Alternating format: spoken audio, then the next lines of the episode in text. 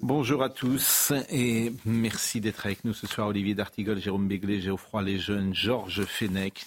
Vous savez euh, évidemment le drame qui est arrivé à ce jeune homme de 16 ans qui était avec ses copains au bal du samedi soir de son village de Crépole dans la Drôme. C'est un drame euh, qui euh, aujourd'hui a plongé tous ceux qui ont appris cette nouvelle dans une tristesse infinie. Je vous propose de voir le sujet de Maxime Lavandier.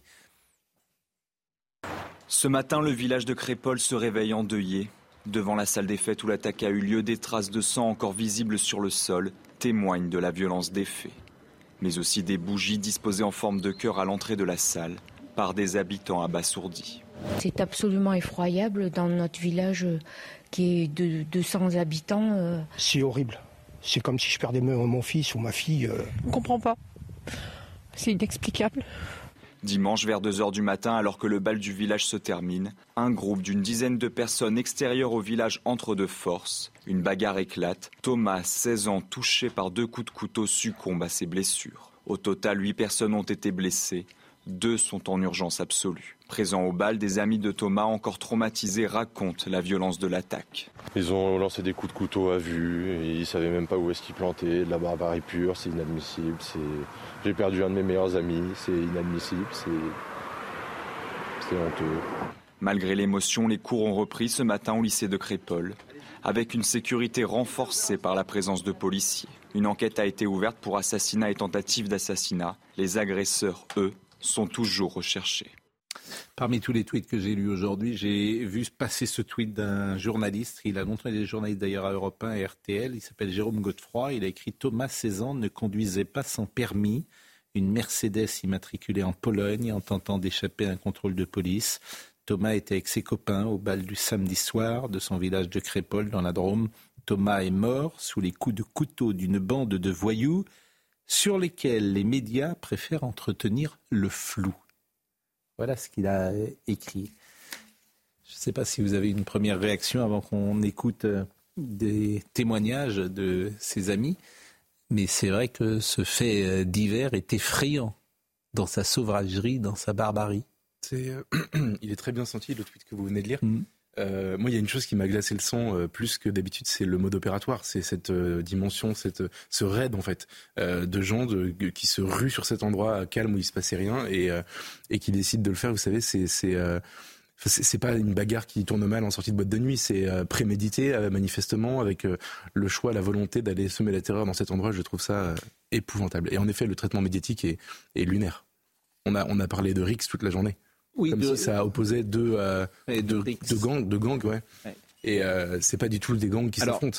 C'est vrai que c'était hier soir quand même euh, l'ouverture euh, des grands journaux nationaux, mais là où vous avez raison, et c'est ça qui est compliqué dans ces sujets-là, c'est que les réactions aujourd'hui ne sont qu'à droite.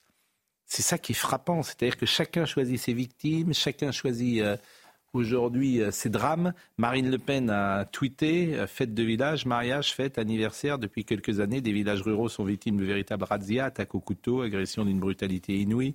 La dernière a fait un mort, un gamin, plus personne n'est à l'abri. Jordan Bardella a tweeté. Éric Zemmour, Thomas Cézanne n'aura sans doute pas de minute de silence à l'Assemblée. Ses proches resteront dignes et ne provoqueront pas d'émeute. Comme d'habitude, certains interrompt son assassinat par des racailles venus à Crépole, un village de la Drôme, pour tuer des jeunes Français, euh, dit-il. Euh, Marion Maréchal a tweeté, Eric Ciotti a tweeté, Gilbert Collard a tweeté, bien évidemment Thibault de Montbrial a, tweeté. Et c'est ça qui est terrible. C'est-à-dire que, par exemple, Jean-Luc Mélenchon n'a pas tweeté. Personne de la France. Il a tweeté pour Mourad victime. Oui. Une autre affaire. Voilà. Mais en fait, ce qui est absolument terrible, c'est que chacun aujourd'hui choisit ses victimes. Olivier Faure euh, n'a pas tweeté, euh, euh, je veux dire, Karim Benzema n'a pas tweeté, Mbappé n'a pas tweeté, on ne parle pas de petit ange et de ça. Donc on est dans cette société aujourd'hui qui n'est, convenons-en, n'est pas agréable. Ce, climat-là n'est pas agréable. On devrait. Vous étonniez non, je m'en étonne pas, je souligne. Vous quand on fait l'idéologie, tout fait farine à votre moulin. Donc vous choisissez le blé que vous voulez mettre dans votre moulin et celui que vous laissez au moulin d'à côté. Or, aujourd'hui, on voit bien qu'effectivement, dans la masse des, des, incivilités, des crimes, des sauvageries, des, appelez ça comme vous voulez, chacun prend ce qu'il a envie de prendre pour euh, continuer de bâtir sa stature et bâtir son- sa propre histoire. Donc évidemment, ce gamin de 16 ans euh, dont on devine ce qui, euh, pour- pourquoi il a été victime d'un règlement de compte, ça arrange certains d'en parler et ça gêne beaucoup d'autres de ne pas en parler. Donc voilà. Et Mais ça bon. va être, c'est ça depuis longtemps et ça va continuer. euh, Je vous, Pourquoi, je, vous trouve un peu, un peu flou là. sur Pourquoi un peu fou Ça serait bien d'aller jusqu'au bout de votre idée.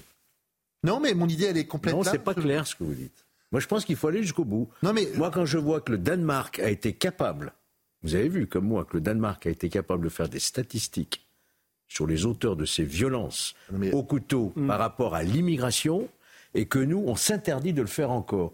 Et tant qu'on s'interdira de le faire, on sera dans un déni qui ne alors, permettra pas d'évoluer sur ces questions. je vais être très clair avec vous. Donc le Ça Danemark fait, a dit euh, 60 10 ans que je dis qu'il faut faire des, des 60%, je statistiques donne- ethniques. je que donne c'est le anormal résultat. que la France soit quasiment le seul pays occidental à ne pas les faire. Je donne le là, aucun résultat. problème là-dessus. 60, au Danemark, ils ont démontré que 60% des agressions violentes, notamment par Non, arme mais- blanche, sont d'origine Il a des, fallu jeunes- des attendre jeunes d'origine immigrée. par exemple, d'un célèbre sociologue qui s'appelle Farad Khosrow-Kavar, pour qu'on sache qu'en prison, Ouais. il y avait une surdominance de telle ou telle Donc, personne par rapport à la question. Donc, je pense qu'on doit le faire tout le temps. Mais ça, je suis tout à fait d'accord. Et Mais est-ce pas qu'on peut- simplement est-ce qu'on peut quand même sur se ce dire fait que- divers-là. Écoutons les. Oui. Est-ce qu'on peut quand même se dire que les médias en ont parlé Hmm. Euh, En effet, ce n'est pas une rixe, ce n'est pas des troubles faits, comme je l'ai lu sur une dépêche, mais Des bien, troubles faits. oui, j'étais pas allé jusque-là, mais je sais que France Info. une dépêche de l'AFP qui dit une rixe. et que Oui. des troubles faits sont venus. Oui. Donc là, les mots ne vont absolument pas et sont même euh, ignominieux par rapport aux familles des victimes. Ces jeunes viennent donc Une cité, d'une- d'un quartier, de- moi je vais dire qu'un De quartier Romans-sur-Isère. d'une cité, une cité. à 20 km, il me Oui. semble, Romans-sur-Isère. avec la volonté de venir en découdre, Mmh. puisqu'ils se sont préparés, Mm. ils sont armés de couteaux, pour, d'après ce qu'on peut lire, euh, euh, avec euh, cherchant une personne, et ça tourne à la boucherie. Mm. Donc pour l'instant, factuellement, c'est ce qu'on sait. Mm. Euh, Vous voulez qu'on bon, écoute des témoignages? Un premier témoignage d'un des amis, hélas, de la victime décédée, recueilli par RTL. Je suis choqué parce que comme c'était un collègue à moi, il- je l'ai vu mourir, il, a- il est décédé sous mes yeux, quoi. Donc euh, voilà, c'est compliqué après. On a fait du rugby ensemble, on a, on était au collège ensemble et tout, donc oui, oui, je le connaissais. Dis-nous ce que tu ressens aujourd'hui? Bah, c'est un choc, hein, c'est, c'est vraiment une honte par rapport aux agresseurs parce que venir, euh, venir tuer quelqu'un euh, par, euh, par plaisir, en fait, c'est juste du plaisir de, plaisir de tuer, quoi. Le bal, il se passait bien, ils sont venus, ils ont sorti des couteaux et puis, puis ils se sont pris à des gens, quoi. Ils ont commencé à attaquer un peu, un peu tout le monde, quoi. Témoignage recueilli à présent par Sébastien Bendotti sur place. Écoutez. Bah, c'était un garçon très gentil, euh, très discret, un peu rigolo. Enfin, rien, pas un chercheur de bagarre, rien du tout. Complètement à l'opposé de ce qui s'est passé. C'est pesant. Euh, Aujourd'hui, j'avais cours avec euh, une prof qui a refusé de nous faire cours car elle n'avait pas la force. Et elle a pleuré devant la classe parce que son enfant le connaissait personnellement. Donc oui, l'ambiance est très délicate. En tout cas, moi j'espère qu'ils trouveront c'est qui et qu'ils payeront pour ce qu'ils ont fait parce que ça se fait pas. Il avait que 16 ans, quoi. Il avait la vie devant lui. euh, il méritait pas de mourir, quoi. Ils vont pour passer une bonne soirée, ils, ils se retrouvent bah, morts pour rien du tout. C'est vraiment n'importe quoi. Je suis, je suis surpris parfois quand j'entends des jeunes gens parler Mm. et de la manière dont ils parlent. Par exemple, cette jeune femme dit ça ne se fait pas. Ben non. Et pourquoi je Pascal suis- C'est la pauvreté du vocabulaire. Non, mais je suis surpris de ça. Ça se fait pas. Il y a un- quelqu'un qui est mort. On est au-delà de ça. Oui, mais c'est la pauvreté du vocabulaire. Aujourd'hui, des émotions, vous les exprimez tellement peu, en fait. C'est possible que vous. Je, je n'ai pas la- d'explication, mais j'en- j'entends euh, la vôtre. Euh, Maxence, qui était un de ses amis, c'est une euh, citation recueillie par le Parisien, un témoignage recueilli par le Parisien que vous allez découvrir à l'instant, sans doute, et qu'on va découvrir ensemble. C'était un bain de sang. Des jeunes de cité ont encerclé la salle des fêtes et plantaient des gens à la- à l'aveugle. On est tout à fait dans ce que Laurent Auberton avait écrit Mmh. il y a dix Orange ans, qui s'appelait, Mécanique. La France, Orange Mécanique. Là encore, lorsqu'on disait ça, vous êtes des extrêmes droites, vous êtes des fascistes, etc. La France, on y est, quoi. C'est, On y est, ça s'appelle la France Orange Mécanique. Voilà. En fait, tout ce qui a été annoncé arrive. Donc c'est intéressant. Ça arrive souvent, en fait.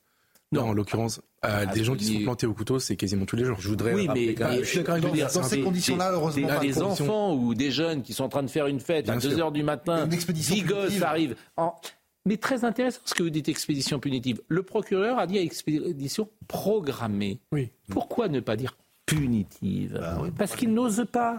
Pas de vague peut-être, ou alors les mots, ça, les ennuie ces mots-là. Expédition punitive. Punitive. Mais là encore, chaque mot est atténué. C'est pas la même chose une expédition programmée. Programmée, c'est lourd. Hein. C'est-à-dire qu'il y a une intention. Oui. Pour être franc, je mettrais euh, expédition punitive programmée. C'est ça exactement. Oui, oui, oui, oui. Alors écoutez Jocelyne, qui est une habitante de Crépole. Mais ici, franchement, j'ai jamais vu. Euh, moi, c'est ça que j'aime bien dans ce coin, tout ce coin, c'est que ce sont des communes rurales qui sont à 5-10 km les unes des autres, et les gens se connaissent, c'est proche, c'est euh, et, ils ont, ils sont très humbles aussi. Donc il y a beaucoup de respect, voilà. Moi ici, je venais gamine, je vais vous dire franchement, même roman, j'étais la gamine, euh, roman, se promenait tranquille le soir, on faisait ce qu'on voulait. Hein. Et je viens de Lyon, c'est pareil, Lyon avant, on pouvait se promener. Euh, maintenant, euh, j'habitais vers le stade. à mes yeux, bah, impossible quoi. Donc voilà. Donc je pense qu'il y a beaucoup de choses qui ont trop évolué au niveau violence. Il va falloir remettre, recadrer un peu tout ça, parce que quand ça arrive dans un village comme ça, où les gens sont là juste pour passer un bon moment, ils sont pas là pour autre chose eh ben, je trouve que ça devient grave et qu'il va falloir quand même réagir au niveau national et peut-être faire euh, envisager euh, des choses, euh, voilà, vraiment faire quelque chose. Mais il va falloir réagir au niveau national. C'est simple. il y a une expérience qui a été menée un jour aux États-Unis qui s'appelait tolérance zéro, c'est-à-dire qu'à la première infraction, tu punissais lourdement la personne pour qu'il n'y ait pas la deuxième. Bon. Oui. Eh bien ça, tu refuses de le faire aujourd'hui en France. Oui. Donc, d'ailleurs, on va y venir. Hein. Mmh. On va y venir parce que le réel, comme toujours, mais il mettra du temps. Parce que les gens, ils vont pas accepter ça. Ils ne l'acceptent déjà plus. Ça fait déjà des années, des années qu'on accepte malheureusement cette situation-là. Vous le voyez bien. Et encore la semaine dernière, euh, regardez ce, pauvre policier qui s'est fait traîner euh, sur 20 mètres. Euh, c'est le bah, jeune qui a été au volant de cette voiture volée qui a traîné 35 heures de. On lui condamne à tondre une pelouse, quoi. Voilà, 35 heures. de, de, travail d'intérêt général. Donc tant qu'on aura alors que les décisions judiciaires après les émeutes, on parle il semblerait qu'elles aient été non non euh, non non, je demande à voir moi. Ce qu'on nous dit. Je demande à voir qu'elles aient été fermes. Oui. Mais est-ce qu'elles ont été déjà en face un observatoire de la décision judiciaire Mais c'est pas mais, mais déjà faut c'est ce qu'a demandé la police, l'observatoire de la réponse pénale. Qu'on fasse une, un observatoire de la réponse pénale. déjà faut changer la loi. Philippe Bilger l'a dit, c'est-à-dire que tous ceux qui sont dans un même groupe en train d'attaquer quelque chose, ils sont tous condamnés ensemble. Ouais. Bah oui, ça, existe. Bah oui, bah oui cher ami. Ça s'appelle la. Mais vous, mais en fait. Ah, mais Olivier, vous, vous... si, si vous tuez quelqu'un, la loi, la loi Voilà. C'est-à-dire que c'est. Faut, faut évidemment tout changer en fait sur ces choses-là. Évidemment. On ne cesse de lire que la décision judiciaire après les émeutes, hmm. la main n'a pas tremblé. Donc c'est j'ai pas, j'ai pas du tout euh, ce sentiment-là. Il y a euh, ferme. Euh, oui, c'est le minimum. Bon, il y aura, il y aura une marche blanche qui sera organisée mercredi de pour plus. ce jeune homme, une de plus, et on peut peut-être écouter également Thibault de Montbrial que vous connaissez, qui est l'avocat que vous connaissez.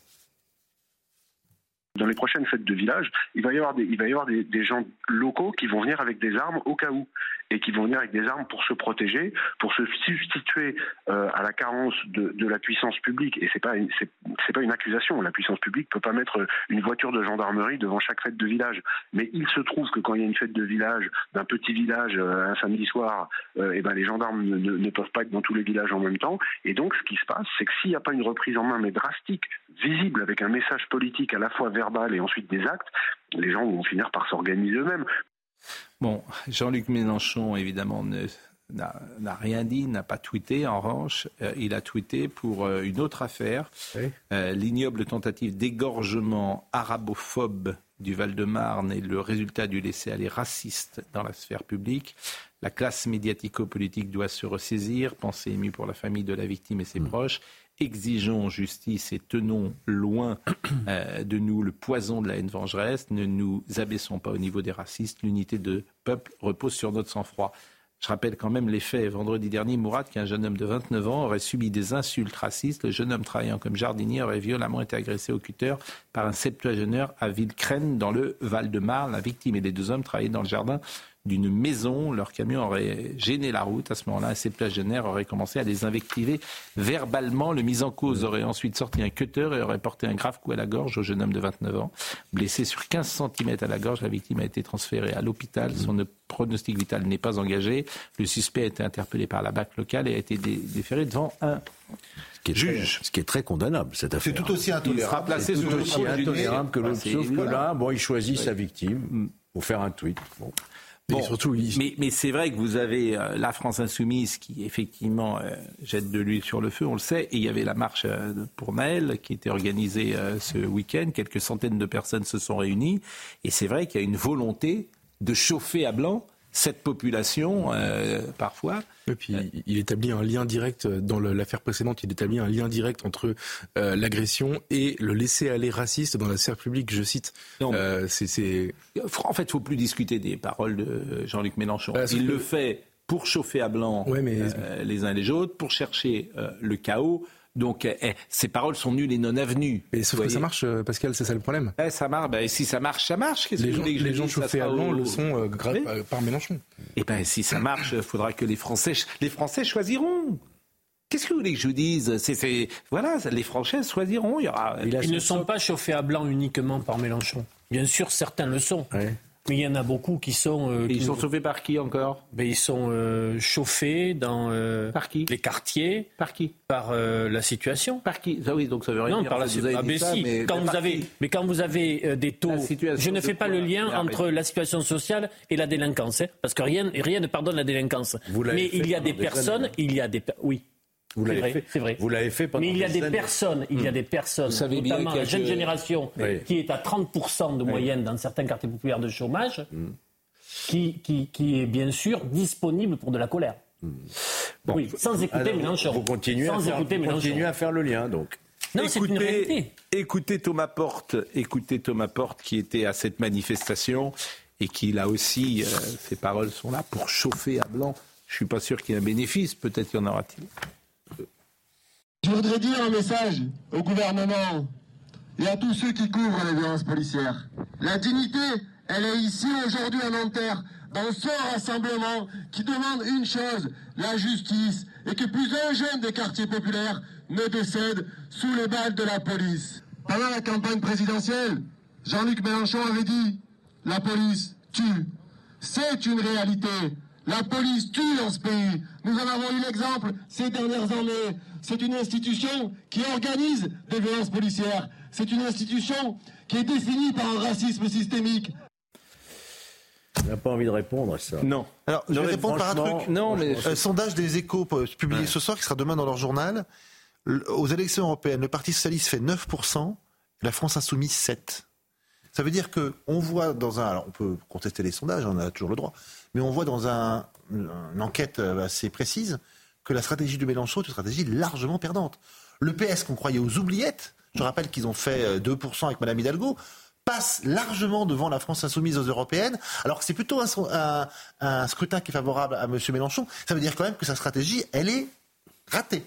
Ah, si c'est le cas, euh, on verra au mois de juin prochain. Euh, écoutons en revanche une réponse de Jean-Christophe Koubivi, euh, réponse à la France insoumise qui représentait les policiers. En tant que policier, nous, quand on va le matin au boulot, euh, le soir, on ne sait pas si on va rentrer vivant et on ne sait pas si on va être euh, effectivement mis en détention provisoire. Alors que lui, en tant que député, il peut aller tranquillement au boulot. Il y a même des collègues à lui qui sont des bafologues assez renommés et qui le soir vont pas dormir en prison. Voilà, ça je lui dis. en face. c'est-à-dire qu'il donne donne des baffes. Vous Ok, savez qui oui, suivez mon regard. Et donc euh, ce personnage n'a pas été suspendu. Euh, tout va bien, il a même été applaudi. euh, Ah non, il a été suspendu 4 oui, oui, mois, un petit de peu suspendu, après, On parle d'Adrien été soyons clairs. Ouais. Donc on voit bien aussi, encore une fois, la dichotomie entre le discours et les actes.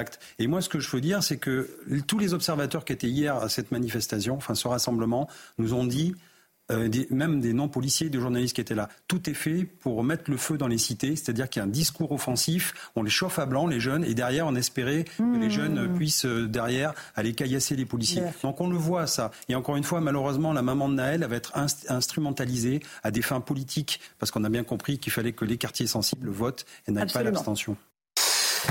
On va marquer une pause, si vous le voulez bien, et No nous parlerons, nous parlerons ensuite de la marche silencieuse qui a eu lieu et le non-engagement des artistes, mais qui est en fait un engagement. Vous l'avez bien compris.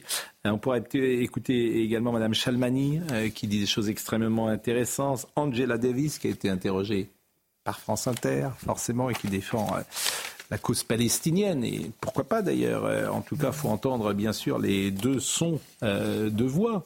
Et nous, la cause palestinienne qui n'est pas défendre la masse, vous l'aurez compris.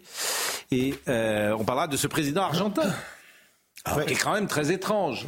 mais alors, ce qui est drôle, alors, pardonnez-moi, mais ce qui est drôle, c'est que Marine Le Pen, elle est étatiste, si j'ai bien compris, et plutôt une politique de gauche sur le plan économique. Elle est extrême droite.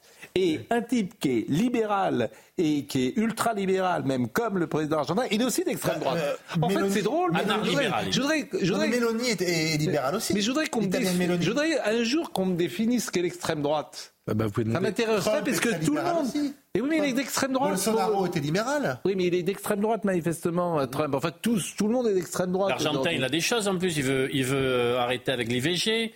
Il veut légaliser le port d'armes. Mm. Euh, il veut la dollarisation de son économie. on va en discuter. Par terre, oui, mais ça, ça ne fait pas quelqu'un d'extrême droite. Ça fait ah, quelqu'un de. caractérise quand même un peu. C'est un ultra-libéral, ultra-conservateur. Bah, moi, je le dirais pour, Mais, bah, pour, sur l'IVG et le port des armes. Mais les catholiques sont contre l'avortissement. Ils sont des gens d'extrême droite. Le pape est d'extrême droite. Ils le sont plus maintenant. Le pape est. Le pape est. si le pape, alors, si le pape est pour l'avortement, il faut me le dire. Vous avez... Parce que là, faut m'appeler tout de suite. Le nouveau président, là, ça m'a échappé. Mais vraiment, je non, c'est le, mais le pape, il est, c'est le seul truc où il n'a pas lâché. c'est le, seul truc qui reste. Non, mais le pape, il est d'extrême droite? Ah non. Bah, il est contre bah, ah, il, est même, il, est même, il peut faire le discours à fait de l'humain sur les migrants. Il est, il est non, euh, vous ah, Donc, vous voyez, c'est pour ça que. Et Dieu. Et Dieu dans tout ça? Ah, et Dieu dans tout ça. De quel côté il est? Hein? Si Dieu existe. Voilà, bah, on a deux ah. heures pour répondre. Bon, écoutez. Si, si le ciel était vide. Oh là là là là, mais ça... Envoyez la Alors là, on va, on va, là, euh, on va, on va, on va réfléchir. Non, c'est une belle chanson, pendant... une belle chanson d'Alain Souchon. Ça. Si le ciel était vide. Eh oui. Je la connais pas. Cette non plus. Ah, bah, si le ciel écoutez, était là, elle est magnifique cette chanson. Bon, si on l'a, pour la. Vous êtes sûr que c'est d'Alain Souchon? Ah ouais. mais c'est quel, ça s'appelle Si le ciel était vide? Euh, le titre, je sais plus, mais si ah. le ciel était vide, on s'entretue. Et si le ciel était vide? Je vais demander à Benjamin euh, de sortir ah cette chanson d'Alain Souchon Si le ciel était vide. À tout de suite. Et nous sommes euh, toujours avec euh, Olivier D'Artigol, Jérôme Béglé, Olivier Lejeune, Geoffroy Lejeune et, Georges Fenech. La marche silencieuse qui a eu lieu hier, marche silencieuse pour la paix, près de 3600 personnes se sont mobilisées à Paris, euh, monde de la culture pour une marche silencieuse et, et apolitique. Bon, était apolitique, mais il y avait quand même que des gens de gauche. Hein. C'est toujours euh, ce qui peut être surprenant. Et puis cette volonté de dire on s'engage pas, mais euh, ne pas s'engager, j'allais dire, c'est une façon de s'engager. Et puis quand tu écoutes les discours, tu comprends que c'est évidemment une forme d'engagement. On va écouter Lumna Zabal, euh, qui organisait manifestement cette marche, qui est visiblement une actrice, donc, et qui a pris la parole. C'était aussi un recueillement que je voulais, en mémoire de tous ces gens qui sont encore en train de mourir là-bas. Et il y a ces otages qu'on n'a toujours pas retrouvés. Bon, la plupart sont morts d'ailleurs. Et je trouvais que c'était indécent, le comportement qu'on avait, que beaucoup, pas nous évidemment, mais que je, que je voyais passer dans les réseaux sociaux, que j'entendais qu'entre voisins on commence à se déchirer, qu'on a eu de la mazouza de l'autre alors que la veille on allait manger chez lui, c'est insupportable qu'on démissionne parce que son patron est de confession juive ou alors musulmane ou inverse, c'est insupportable. je veux dire, comment peut-on se permettre ça alors que le drame, il y a un réel drame qui se joue là-bas? On n'a pas le droit de faire ça. Euh, je voulais vous faire écouter également euh, plusieurs interventions parmi ces artistes qui ont été interrogés hier. Je pense qu'il faudrait qu'il y ait un, un, mouvement comme ça un peu universel qui aille dans le sens d'apaiser, d'essayer de, calmer, juste d'apaiser. On est là pour euh, défendre une idée de l'humanité qui n'est pas basée seulement sur la guerre, sur la haine de l'autre. Et, on assiste aujourd'hui à une escalade qui est extrêmement meurtrière, qui est extrêmement dangereuse et qui est la négation profonde de ce qu'est la, la notion de civilisation humaine. Après tout, on est peut-être les, les, David de la paix contre le Goliath de la guerre. Et c'est peut-être pas euh, forcément une bataille perdue. Rabin, tous ceux qui ont voulu la paix ont été tués. donc c'est la paix gêne ceux qui ont des projets qui veulent nous imposer. Cette phrase-là est vraie. Ceux qui ont voulu la paix, les Rabin a voulu la paix, et euh, les assassins de Rabin euh, sont parfois ou ont parfois été euh, à la tête d'Israël. Ça, c'est vrai. J'ai entendu Isabelle, normalement, j'ai oui. entendu Isabelle. Adjani disant, disant Mais- mais vraiment aux Palestiniens, reste, ne Adjani disant aux Palestiniens, en étant très ému, disant aux Palestiniens, le Hamas ne sera jamais votre protecteur. Il y a eu des paroles justes, claires. Alors après, vous dites la neutralité. Est-ce que c'était pas aussi la volonté, après les polémiques diverses et variées, euh, de Elle n'est pas ce- neutre, de cette ce- manifestation? Non, ils disent on voulait la neutralité. À la pas limite, de- quelqu'un qui Et ça aurait- veut dire qui aurait quoi, manifesté Ce que je veux dire, que, c'est que ce qui s'est dégagé de cette euh, manif, Hmm. euh, en termes de tenue et j'ai envie de dire de qualité de la parole de ceux qui sont intervenus, m'apparaît euh, réussi là-dessus. Mais qu'est-ce que j'aurais aimé Voilà. qu'il Qu'est-ce soit que là pour- Mais Moi, ils disent à la fois- mais Non, mais-. Berling, mais qu'est-ce qu'il veut, qu'est-ce qu'il veut dire Qu'est-ce qu'il veut dire Que- On aurait que- voulu. que- euh, que- Qu'est-ce qu'il veut dire Que la guerre c'est mal Ben, Qu'est-ce qu'il veut euh, dire Il y a toujours eu dans le Voilà, monde. je- il y a Pascal Pro, il y a On toujours aurait eu, voulu les voir il y à a la toujours eu dans marche le monde intellectuel et celui des artistes Pourquoi des paroles pour la paix. Olivier, pourquoi ben, ils ont n'était-il une pas là sensibilité Une- très forte. Pourquoi n'était-il pas là pour la marche antisémite Certains étaient là. Euh, non mais euh, un comportement Non, juste aurait été d'être dans les deux marches. Oui, c'est vrai. Mais je crois pas qu'il y en ait eu Ouais. que ça. hein. Il n'a pas Ça, eu beaucoup. hein. Je- je- Qu'est-ce qui s'est passé le 7 octobre Euh, On ne va pas le répéter tous les jours. Israël répond au Hamas. Oui. Israël ne répond pas aux Palestiniens. Israël ne, ré- Mais quand bien pas. même Israël, on a souvent eu la discussion, on répond au Hamas et il faut qu'Israël réponde au Hamas, ce qui se passe aujourd'hui euh, dans la bande de Gaza peut légitimement sensibiliser les personnes et, des op- et l'opinion publique. C'est une réalité, Pascal. Bien sûr. Même vous, vous n'êtes pas insensible à ce qui se passe concernant les Palestiniens mais je ne comprends civils, Qu'est-ce innocents. qu'il veut dire? Qu'est-ce qu'il faut faire faut, faut faire Ah, mais une. c'est pas des experts militaires. euh. Oui, mais, qu'est-ce- oui, mais au fond, qu'est-ce qu'ils veulent? Parce que qu'est-ce qu'ils voudraient? Il faudra bien un moment Ils veulent donné- en fait qu'Israël ne réponde pas. Non, je c'est crois ça. pas. Voilà, c'est ça Non, le sous-texte. Non, je crois pas. Ah non, je crois évidemment, pas. Non, évidemment. je pense Au fond, c'est ce qu'ils disent. Non, je pense pas. Au fond, le sous-texte, c'est de Ils dire. sont pour la destruction, Gaza, euh, ils sont les- pour la destruction du Hamas, mais pas des Palestiniens. Bah, écoutez. On peut dire ça. Bah, écoutez, écoutez. Tous ne font pas la distinction. Je sais pas s'ils ont tous Oh non, réfléchi à ce vraiment, point-là, mais, euh, vraiment, j'ai Voilà. j'ai regardé un peu, pas jouer à la polémique montée, mais euh, tu ne trouveras pas dans les expressions autour de cette Là- marche là, non. quelque chose Mais je de pas souviens, clair concernant la condamnation bon, certains qui Tu ne considèrent que sont pas. des résistants. euh, Non, pas, pas là. non, pas là, effectivement. Bon, il y avait euh, Jack Lang, évidemment, Marion Cotillard, euh, Pierre Arditi, François Berléand, Thomas Sisley, Jacques Audiard, Patrice Lecomte, Oliver Pi, euh, Leila Slimani était là, Olivier Pi, pardonnez-moi, Agnès Jaoui, et puis il y avait euh, également Julie Gaillet, Ariane Ascaride, euh, la journaliste Laura Adler, euh, et, euh, Yamina Benguigui et Emmanuel Béard notamment. Bon, écoutez, ne polémiquons pas et euh, avançons avec Ab- Non, mais je veux pas Non, non. polémiquer, mais C'est quand même un peu tardif aussi. vous comprenez bien le sous-texte qui n'est même pas affiché en plus. Mais je le comprends très bien. Qui n'est même pas affiché. Un, un comportement euh, compréhensible aurait été d'aller aux deux manifestations. La 17e cérémonie des remises des prix de la laïcité elle s'est tenue le 8 novembre. Et là, je regrette de ne pas vous avoir fait écouter Abnous Chalmani. On l'a écouté ce matin. Ce qu'elle a dit est tout à fait exceptionnel. Cette jeune femme dit les choses avec intelligence, avec courage, avec précision. Et on devrait. C'est ce qu'on attend d'un homme politique. Alors, je ne vais pas réécouter ce matin, comme on a écouté ce matin assez longuement Madame Chalmani. Écoutons simplement ce qu'elle a. C'était elle la présidente hein, euh, cette année euh, de ce jury. Et écoutez son discours époustouflant d'intelligence. Iranienne, hein Oui. Il faut le, faut le Mais bien sûr, et elle est Elle sait de plus- quoi elle parle. Et elle est, Ouais. alors franchement, elle n'est pas sur notre chaîne. Donc elle est euh, chez notre ami euh, David Pujadas d'LCI. Hmm. Mais j'ai envie de dire, c'est pas grave parce que sa voix porte. C'est ça qui est important, qu'elle soit sur n'importe quelle euh, chaîne. Le problème n'est pas là. courageuse ce qu'elle a dit. Et d'intelligence, ce qu'elle dit est, est époustouflant. Écoutez cette dame. Aujourd'hui, nous voilà réduits à défendre la liberté et la laïcité. Nous voilà réduits à nous défendre de n'être ni racistes, ni colonialistes, ni islamophobes avec les guillemets de rigueur. Nous voilà sur la défensive. Car défendre la liberté et la laïcité, et l'un ne va pas sans l'autre dans le pays de Hugo et de Zola, de Baudelaire et de Pierre-Louis, du marquis de Sade et de Marcel Proust, dans le pays de Charlie Hebdo, est devenu dangereux. Imperceptiblement, la liberté n'est plus le phare de toute humanité, elle est devenue louche, entachée du passé historique de l'Occident, elle est devenue la marque du dominant alors qu'elle était, à juste titre, le but de tout désir d'émancipation, l'espoir inébranlable de tout éprimer sur Terre. Par lâcheté, par peur, par paresse, par culpabilité mal placée, l'Occident, l'Europe, la France se sont laissés dériver vers une tolérance qui laisse s'épanouir l'intolérance. Il est un cas où la tolérance peut devenir funeste à une nation, c'est lorsqu'elle tolère une religion intolérante.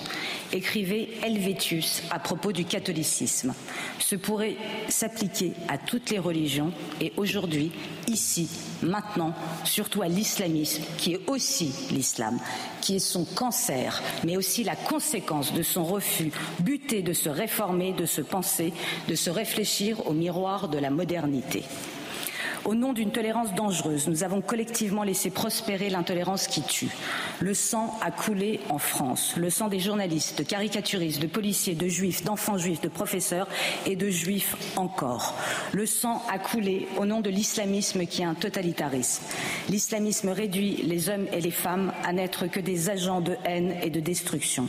L'islamisme est un antisémitisme, un antiféminisme, une homophobie, un antirépublicanisme, un anti-humanisme, une fabrique de malheur, un incubateur de ressentiments imaginaires, la promesse de ténèbres pour tous. Quelle intelligence, bien sûr, mais quel courage surtout. Ce qu'elle ose dire, elle demande à l'islam de se réformer, de se repenser en France, de se moderniser, de réfléchir. Quel courage de dire ça. Vous devriez l'inviter, là. Bah, elle est, vous n'avez pas entendu ce que j'ai dit Elle est, elle est sur elle est nos amis d'LCI. Mais elle pourrait très bien venir. Ah bah je peux inviter David Pujadas aussi, mais bon, on peut, on peut, on peut faire des. Elle est engagée ailleurs, comme on disait. Oui, non, mais peu importe. Je vous dis, c'est pas le souci. Hmm. Mais quel courage de dire ça, parce que personne n'ose dire ça. C'est là Non, le courage. formidable, c'est formidable. Oui. Donc. euh, la Elle le dit très clairement, en fait. eh bien, mais avec Sans détour, Mais sans- c'est- Mais c'est ça qu'on attend des politiques. le- Vous avez été homme politique. Que ne vous l'avez-vous pas dit? Ah, mais ça, c'est encore un coup, là, que vous faites là. Mais non, mais c'est vrai que, que les Une société disent- tolérante doit-elle accepter une religion intolérante? Bah oui. Voilà, c'est la question. euh, Euh, Bah bien sûr. oui, Parce qu'on n'ose pas. il faut le combattre. Vous ne pouvez pas interdire, mais il faut combattre. Bah, attendez, je vais vous donner un exemple qui va vous paraître loin, mais qui est. Lorsque l'Algérie interrompt les- le processus démocratique au moment où le Front islamique du salut allait prendre le pouvoir, elle interrompt un processus démocratique. Elle a tort ou elle a raison Quelques années après, euh, on, on- on organise des élections libres en Égypte Mm. et Mohamed Morsi, frère musulman, est élu. Et on laisse les choses aller au bout. Qui a tort, qui a raison dans les deux cas Vous voulez réécouter Non, mais- un petit passage de Eh, euh, Madame coince bien, là. Chalmani sur Qui a tort, a qui a raison Qui a bien fait, qui a mal fait On a bien fait de laisser les Égyptiens choisir un Il y frère aurait des musulman coups d'État qui seraient légitimes par rapport à d'autres. Ça Notre intérêt, c'est qu'il n'y ait pas la démocratie, ça c'est sûr. C'est ça. Alors, très bien. Mais alors, donc ça veut dire que vous acceptez de temps en temps que la démocratie soit interrompue lorsqu'elle peut mener au pire. Bien sûr. Vous êtes d'accord, vous, vous élu de la C'est nation? le risque de la démocratie. Non mais d'accord. pouvoir. Mais alors- non mais est-ce que- allez au bout. Comme vous Hitler- êtes d'accord Hitler pour est interrompre processus de- Hitler est Moi je suis d'accord. hein, je vous le dis tout de suite. Je pense que les autorités algériennes ont bien fait. Hmm. Mais pour un élu du peuple, dire qu'à un moment donné, quand la démocratie tourne à l'envers Hmm. et met à sa tête un intolérant, un- un- en l'occurrence un frériste, puisque c'était le cas euh, en Égypte, qu'est-ce qu'on fait? On va jusqu'au bout ou pas? Tous les mouvements totalitaires. Non mais vous répondez pas à ma Et si je question. réponds, et les islamistes ont su justement profiter des faiblesses de la démocratie. Quand Alors, on parle d'un fait? un état de droit, ils savent comment s'engouffrer. Il vous répondra pas euh, avant. Oui, mais si vous vous n'avez pas de réponse. Écoutez, Madame Chalmani. On fait un a- coup d'État. Bon, Bah, c'est ce qu'a fait euh, Al-Sisi contre Morsi. C'est ce qu'a fait euh, l'Algérie Oui, après contre le 4 ans de dégâts. hein. écoutons euh, un deuxième vous passage. De... comme question, mais c'est philosophique aussi. Oui, mais je, je voudrais qu'on écoute Madame Chalmani qui Pardon. dit des choses vraiment très puissantes. Alors que nous- Et euh, non, c'est Bah, nous, on n'est pas très puissants, ça c'est sûr. Écoutez, nous, Non, non, mais, pas, non, non, mais, non, non, mais je veux dire, il y en a qui disent des choses très puissantes et puis d'autres qui en Voilà, disent. nous, nous, on est Je vais vous dire, au fond, Pardon, mais- la différence. Alors, je vais vous répondre. Au fond, Oui. Tout ce qu'elle dit, vous le pensez, mais la différence entre elle et puis tellement d'autres hommes politiques depuis 40 ans, c'est une seule chose, une seule chose, toujours la même, Hmm. le courage, Le courage. toujours. Parce que tout le monde est d'accord. Oui. En fait, tout le monde est d'accord sur beaucoup de choses en France. La différence, c'est le courage. Chaque fois comme une litanie morbide, nous avons répété plus jamais allumer des bougies, respecter les minutes de silence, afficher des je suis qui sonnaient de plus en plus creux. Et puis, par lâcheté, par peur, par paresse, par culpabilité mal placée, nous avons oublié. Nous avons continué de baisser la tête jusqu'au prochain attentat, au prochain assassinat, au prochain mort. Nous, les laïcs, universalistes, humanistes, sommes accusés de défendre la liberté et la laïcité. Nous sommes accusés de ne pas respecter les minorités, de ne pas être tolérants, d'être de vieux cons, en somme. Pourquoi pas Et pourtant, le camp d'en face ment. Le camp d'en face ment monumentalement. Il ment et trahit l'humanisme le plus élémentaire. Celui qui refuse de réduire l'homme à sa naissance, qui refuse de l'abandonner au boulet de l'essentialisme. Le renversement de valeurs est vertigineux. Nous voilà coupables de défendre la possibilité de l'émancipation et de l'autonomie. Nous voilà coupables de désirer que cet puisse faire un choix, son choix, qui ne soit pas réduit à n'être que la suite sans imagination de son ascendance. Nous voilà coupables de considérer tous les hommes égaux. Nous voilà sommés de montrer patte blanche antiraciste face aux nouveaux racistes qui défendent la naissance comme identité, l'identité comme unique revendication, la couleur de peau comme personnalité, finalité, destinée, la religion des opprimés comme excuse à toutes les dérives, pire comme un laisser-aller, laisser-dire, laisser-faire. Bon, voilà ce qu'on pouvait dire. En tout cas, vous avez peut-être euh, découvert cette femme sur notre antenne ce soir et c'est euh, vraiment ce qu'elle dit est, remarquable. Angela Davis a été reçue par euh, France Inter et notre consoeur Sonia De Villers. C'est assez intéressant également parce qu'au fond, Angela Davis, elle est sur la position des artistes que j'ai vus à la marche hier. Au fond, elle le dit elle plus clairement, elle trouve que la réponse d'Israël est disproportionnée, elle le dit, elle l'assume, et c'est ce que pensent sans doute les gens qui étaient dans la manifestation hier. Elle se positionne sur ce conflit, elle s'est exprimée euh, euh, donc sur euh, la guerre entre Israël et le Hamas. Je rappelle qu'elle est une militante et écrivaine américaine, elle soutient la cause palestinienne, hmm. elle dénonce la disproportion de la riposte israélienne, et je vous propose de l'écouter. Quand j'étais en prison, surtout les Palestiniens qui étaient en prison, aux, prisons israéliennes, ont aussi demandé ma liberté. Alors je, je sens un, lien euh, très profond euh, aux luttes palestiniennes. Les forces militaires israéliennes sont une des formations les plus puissantes qui soient au monde. Il y a une disproportionnalité très grande et euh, les, les, civiliens en Gaza n'ont pas de. Euh, they don't have any weapons. Uh, les civils à Gaza n'ont pas d'armes. Et ils ne savent pas comment se protéger. Ils sont à la merci euh, de l'armée israélienne. Je vous assure, je voudrais vraiment avoir la réaction de tous ces gens qu'on écoute si la France était attaquée un matin sur son sol que euh, je ne sais combien de personnes étaient tuées, de la manière dont les Israéliens ont été tués, et si la France répondait. Et je voudrais en voir entendre les mêmes personnes expliquer euh, que la réponse est disproportionnée, avec toutes les horreurs de la guerre, bien évidemment, qui peut exister. Mais euh, la réponse, elle est je vous sur l'organisation terroriste du Hamas. Est-ce qu'il est possible de condamner le Hamas, dire que ce sont des terroristes et pas des résistants, dire que c'est un véritable pogrom le 7 octobre, tout en ayant une réflexion sur la manière de véritablement détruire le Hamas. Je ne sais pas si le Hamas est détruit aujourd'hui militaire ou politiquement, bah, tout, en ayant, tout en ayant une, une préoccupation très vive concernant le coût payé par la population civile palestinienne. on peut dire les deux, Pascal.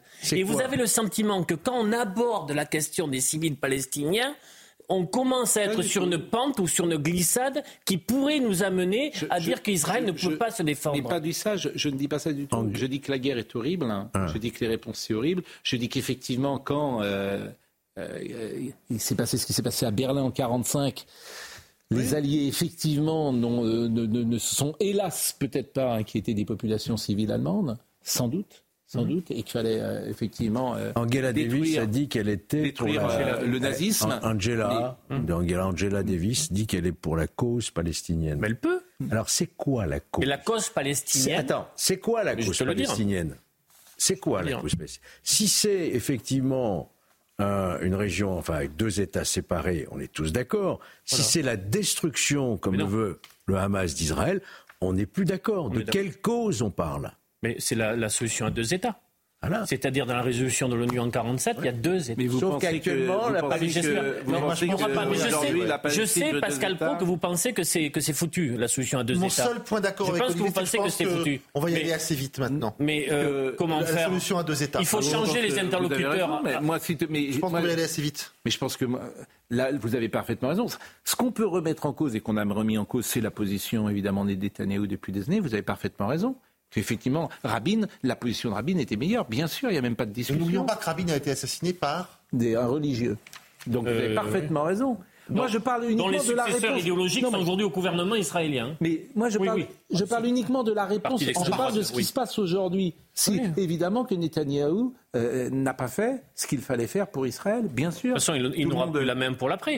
Et j'espère que... le Hamas ne l'aura pas côté palestinien. Bien sûr. Mais je, euh, voilà, j'agis, je, je réponds sur ce qui se passe aujourd'hui dans cette séquence de réponses. Vous êtes très optimiste. Alors, pour les médias, parce que ça nous intéresse toujours, les médias. On va parler de TV5 Monde dans une seconde. Les médias. Ça, c'est incroyable.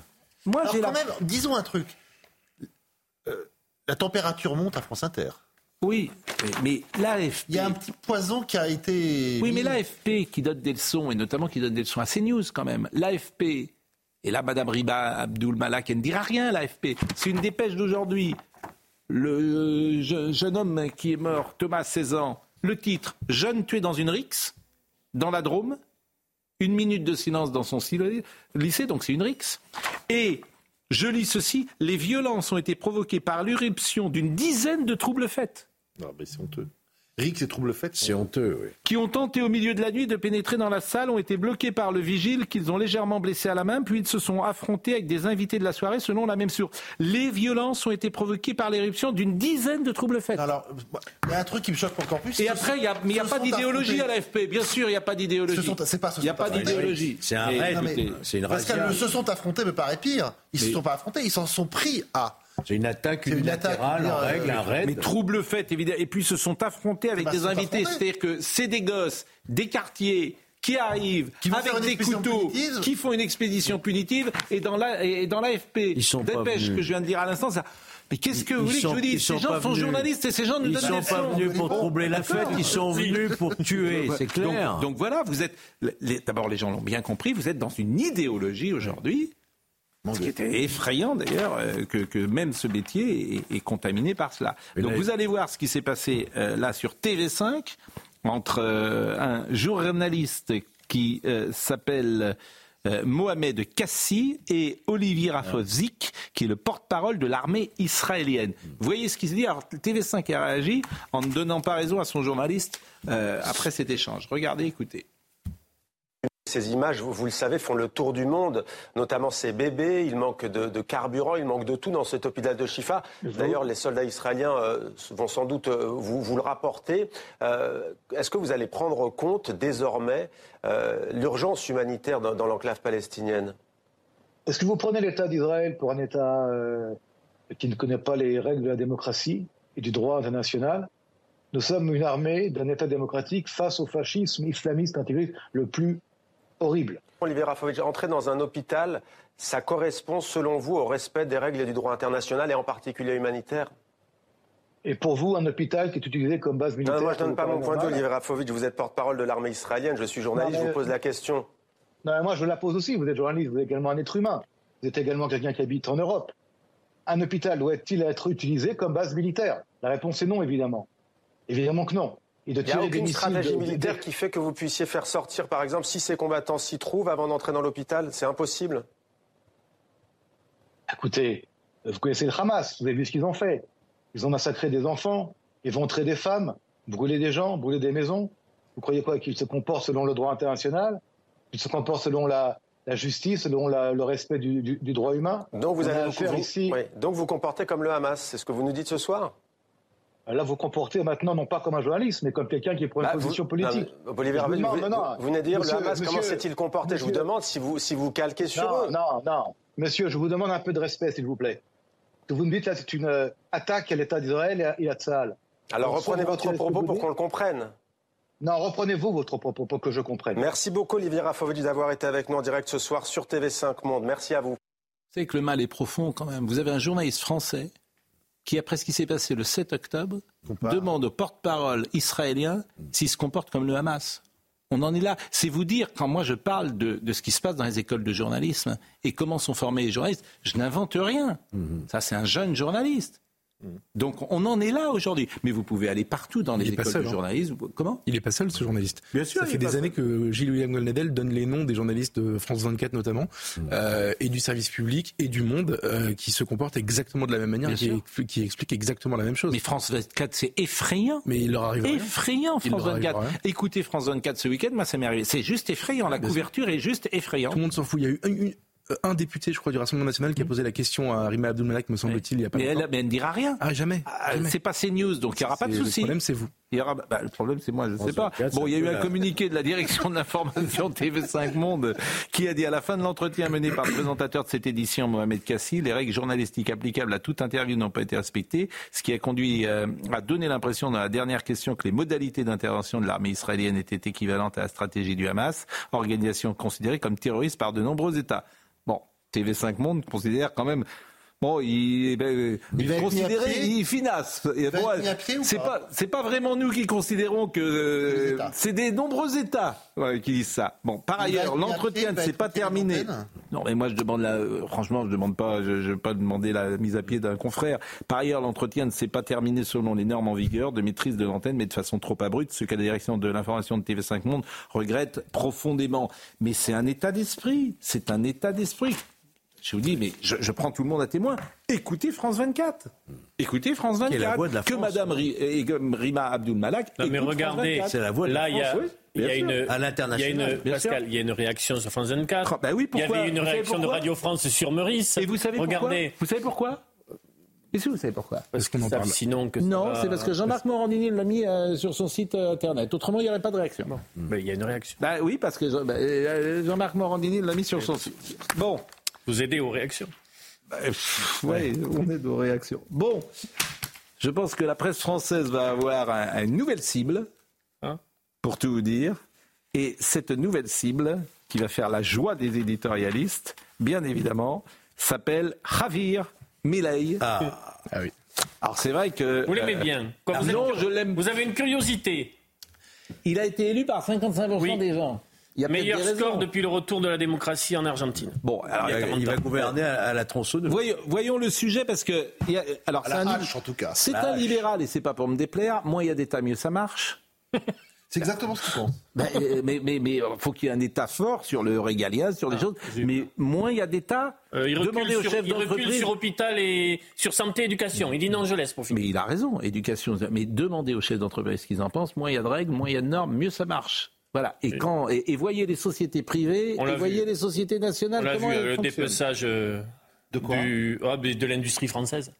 Oui, le dépeçage bah, a été fait par. Voyez le sujet. S'il y avait moins de normes sur hmm. l'industrie française, il n'y en aurait plus d'usines aujourd'hui. Eh, je, vais vous dire, ah, s'il n'y avait que des chefs d'entreprise en France qui pilotaient la France, je pense qu'elle irait peut-être pas plus mal, vous voyez. Eh, elle irait peut-être pas plus mal. Bon. Sanofi. Oui, voyez, oui, bah Sanofi, vous savez qui dirige Sanofi oui, le mari de.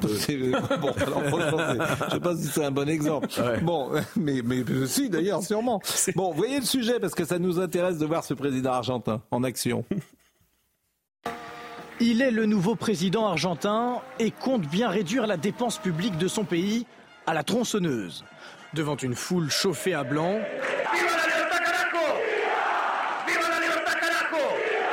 Javier Milei annonce la couleur de son mandat.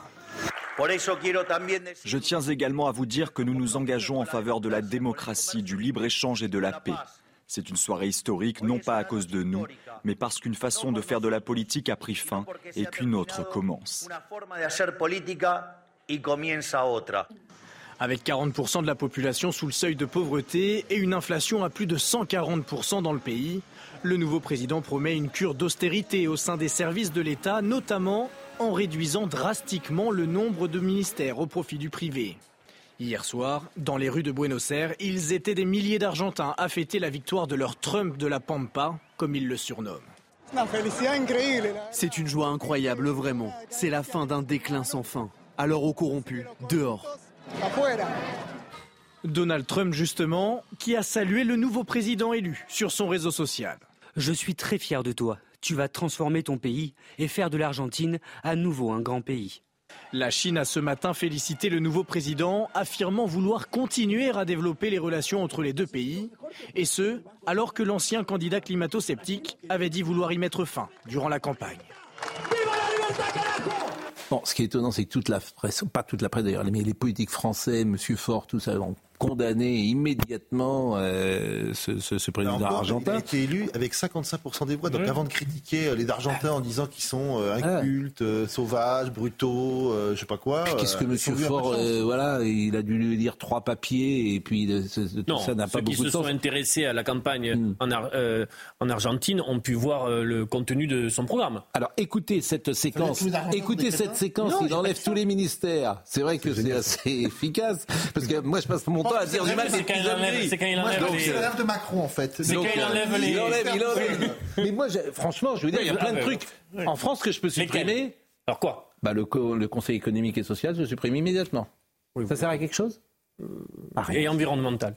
Oui, mais ça sert à quelque chose? Environnemental. Le service d'information du gouvernement, ça sert à quelque chose? Oh, ça, il n'y a pas Non, je vous parlais de, de ministère. Parce que là, c'est ce qui fait les ministères. de la Culture. Bah, le ministère de la ah Culture. Non, pas le ministère de la Culture. Mais bien sûr que si, d'abord. D'abord, d'abord. Alors, écoutez la petite séquence. Il y a trois ministères de l'écologie. Non, mais écoutez. Supprimer le ministère de la Culture. Oui, on est un liberté pays. C'est très préoccupant. Est-ce qu'on peut voir la séquence Je signale. Eh, vous savez quel est le premier pays qui gagne le plus de médailles d'or au monde? Les États-Unis. Il n'y a pas de ministre des Sports. Bon. Ben, c'est tout. En revanche, écoutez cette séquence. Ben, la démonstration, ils ont un directeur euh, administratif et, puis basta. Bon, euh, écoutez, euh, écoutez cette séquence que je voulais vous montrer parce qu'on est déjà en retard. On ne sait plus ce que c'est, mais on y va. Si. Afuera, Ministerio de Ambiente y Desarrollo Sostenible. Afuera, Ministerio de las Mujeres y Género y Diversidad. Afuera, Ministerio de Obras Públicas. Afuera, aunque te resistas. Ministerio de Ciencia y Tecnología e Innovación. Algo bien del sector privado. Nada bueno salió del sector público. ¡Afuera! Ministerio de Trabajo, Empleo y Seguridad Social. ¡Afuera! Ministerio de Educación. Adoctrinamiento. ¡Afuera! Ministerio de Transporte. ¡Afuera! Ministerio de Salud. ¡Afuera! Ministerio de Desarrollo Social. ¡Afuera! ¿Cómo queda el Estado?